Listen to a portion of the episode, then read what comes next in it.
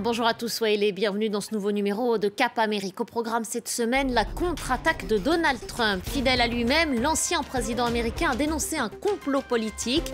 Inculpé pour détention illégale de documents classifiés, il risque une lourde peine de prison.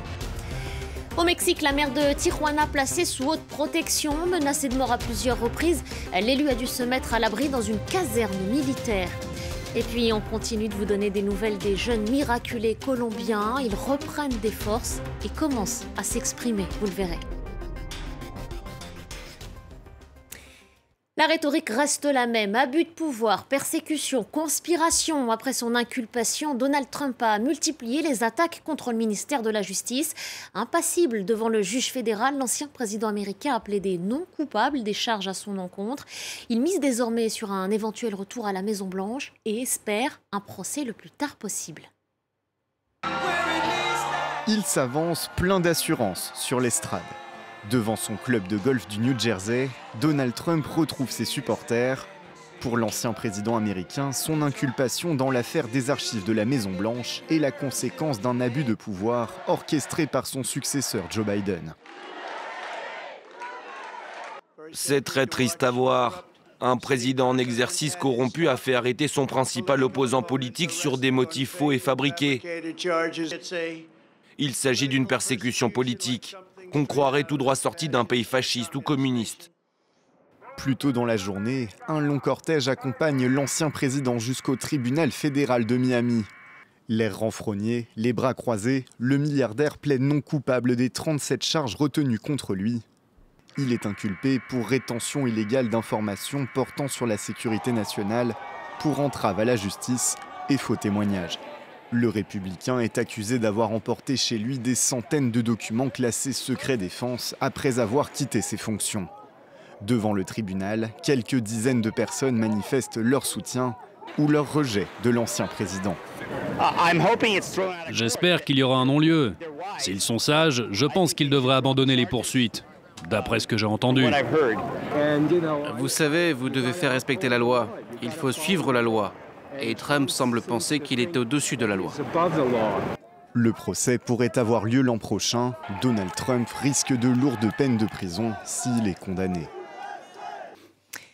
Voilà pour les faits. Place à, l'analyse maintenant avec vous, Gauthier Rebinski. Bonjour Gauthier. Bonjour Navia. Il y a d'abord un caractère inédit dans cette affaire. Jamais un président américain n'avait été inculpé au, niveau fédéral avant Donald Trump. Il, a tout de même réussi, l'ancien président américain, à imposer son récit à lui, celui d'un homme persécuté, victime d'une chasse aux sorcières. Ce sont ses mots.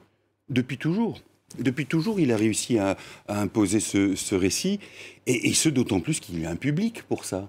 C'est-à-dire tous ceux qui en Amérique se sentent, à tort ou à raison, déclassés, qui ont la peur d'être décrochés, euh, qui se sentent aussi menacés dans leur statut, alors allez comprendre ce que ça veut dire, mais de blanc, Hein, c'est un, rapport avec ça aussi. Et donc, ça, marche très fort. Trump a toujours été victime.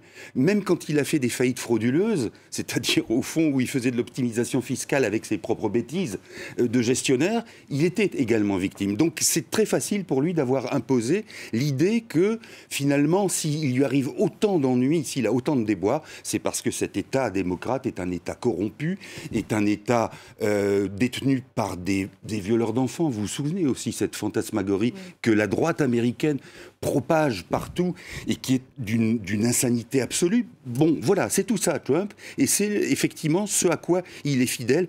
J'entendais ce que vous disiez tout à l'heure en ouverture de l'émission. C'est bien la seule personne à laquelle il soit fidèle, c'est lui-même, oui. Il y a cette affaire judiciaire. On verra donc dans quelles circonstances se tient son procès. Dans tous les cas, on sait qu'il convoite et qu'il espère un retour à, la Maison Blanche. Quelles sont ses chances et comment se positionne son parti surtout? Vous avez combien de temps devant vous? Parce que là, c'est long. Non, c'est-à-dire que combien, quelles sont ses chances?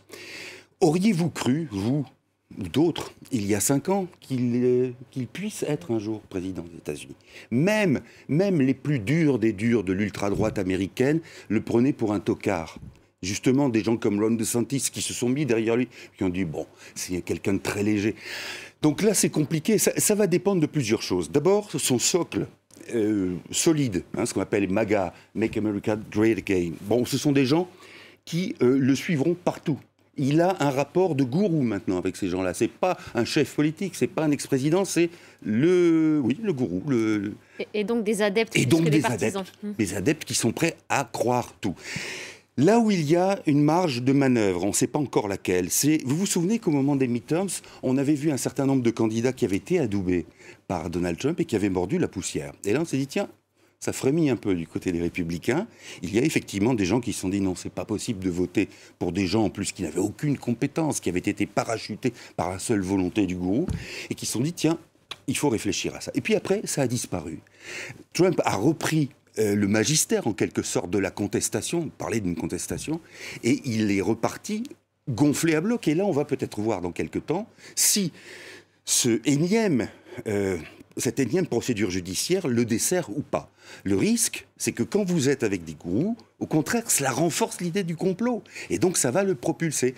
Encore une fois, c'est cette marge entre les deux, c'est cette marge de républicains qui essayeront peut-être de sauver leur honneur ou de le recouvrer, qui euh, feront la différence et qui détermineront ses chances, d'abord pour obtenir l'investiture républicaine et puis au-delà de ça, pour l'élection à proprement parler. Merci beaucoup, Gauthier. Merci pour cette analyse. L'actualité euh, nous emmène au, Mexique maintenant, où la maire de la ville de Tijuana voit sa décision comme un sacrifice. Elle vit désormais dans une caserne militaire à la frontière avec les États-Unis. Très impliquée dans la lutte contre le narcotrafic, l'élu s'est vu plusieurs fois menacé de mort. Florent Rodeau nous en dit plus. Son arrivée s'effectue sous bonne escorte. Depuis un an et demi, Montserrat Caballero est la maire de Tijuana au Mexique. Elle reçoit régulièrement des menaces, mais les dernières lui ont fait prendre une décision radicale. Elle vient d'emménager ici, dans cette caserne militaire à la frontière avec les États-Unis, une question de sécurité. C'était une suggestion de la garde nationale en raison des menaces que j'ai reçues. Je ne sais pas de qui elles viennent, de quel groupe ou de quels individus. Au-delà de ma peur personnelle, il s'agit de protéger la mère que je suis, qui elle-même veille sur 2 millions de citoyens. Un sacrifice nécessaire selon l'élu qui l'assure. Ces menaces sont en lien direct avec ses efforts pour combattre le narcotrafic dans la région. Ce n'est pas nouveau.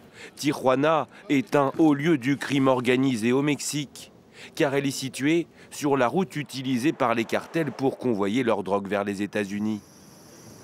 Une ville de l'État de Basse-Californie, le troisième plus violent du pays, avec pas moins de 945 homicides volontaires recensés entre janvier et mai, selon les chiffres officiels.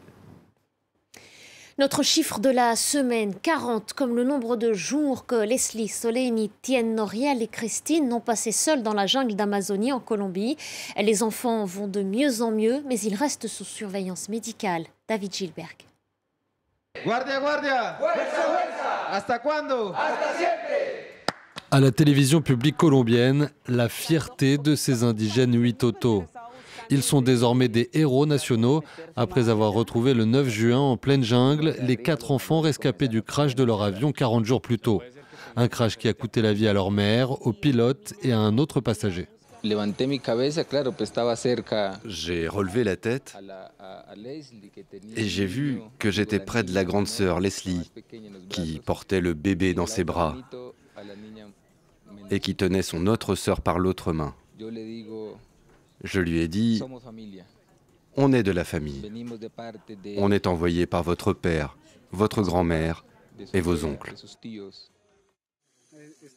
Pendant le mois et demi de recherche qui ont mobilisé plus de 200 sauveteurs et 120 militaires, le grand-père des enfants avait plusieurs fois souligné l'intelligence et la débrouillardise de sa petite fille aînée. Et leur origine indigène explique pour beaucoup leur survie dans cette forêt sauvage du sud de la Colombie. La jungle fonctionne comme une mère. Il y a des choses mystérieuses qui s'y passent. Les enfants n'avaient pas peur de la jungle. Ils avaient peur des gens. Nous devrions en tirer une leçon. Tous les regards sont désormais braqués sur l'hôpital militaire de Bogota, où les enfants de 13, 9, 5 et 1 ans ont été pris en charge et récupèrent doucement de la fatigue et de leurs carences alimentaires. Ils font également l'objet d'un suivi psychologique lié notamment à la perte de leur mère. Les services sociaux tentent aussi de sécuriser leur future situation alors qu'un différent oppose désormais le père des deux plus jeunes enfants à d'autres membres de la famille qui accusent ce dernier de maltraitance. Nous avons un processus de rétablissement des droits pour chacun d'entre eux, c'est-à-dire que nous avons quatre procédures actives. Ce processus est mené par le médiateur familial affecté à ce dossier. Et le feuilleton se poursuit désormais autour du sort de Wilson. Ce chien renifleur, qui avait rejoint les enfants quelques jours avant les sauveteurs, a ensuite disparu à son tour. Il est aujourd'hui l'objet d'une campagne de mobilisation soutenue par des milliers de Colombiens. La stupéfaction à Babayo, c'est en Équateur. Quelques heures après avoir été déclarée morte, Bella Montoya, 76 ans, s'est réveillée le jour de son enterrement. Près d'elle, pour la veiller, ses proches ont entendu des bruits sur la paroi de son cercueil. Ils ont très vite compris qu'elle respirait. Elle avait pourtant été déclarée morte le matin même à l'hôpital.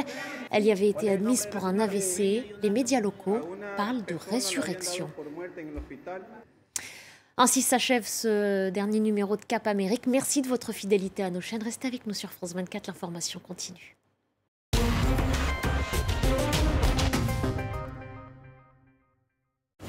Prenez soin de vos plantes en regardant la météo avec les systèmes d'arrosage automatique Gardena, pratique et économe en eau. Gardena, expert en arrosage. T'as les passeports? Je suis un extraterrestre, papa Oui, oui, oui. Bah non, c'est toi qui les as. Ah bah non. Ah bah si, regarde Ah bah si Tenez, madame. La météo avec Carrefour Voyage, élue meilleure agence pour vos vacances. Carrefour, bien plus que des courses.